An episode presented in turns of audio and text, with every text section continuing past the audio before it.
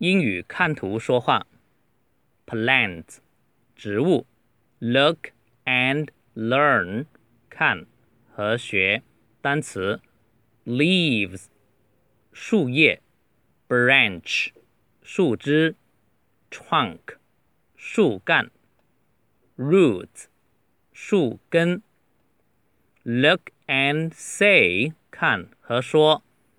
植物有什么 ？It has，它有什么？It has a flower，它有一朵花。It has a leaf，它有一张树叶。这个 leaf 是单数一张，如果是多数的是 leaves。It has leaves。就很多树叶。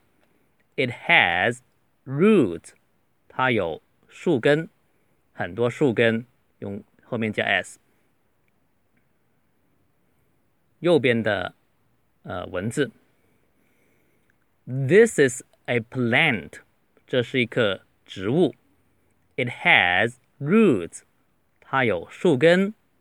They are thin and short，它们很薄、很瘦小 和短。It has leaves，它们有树叶。They are green，它们是绿色的。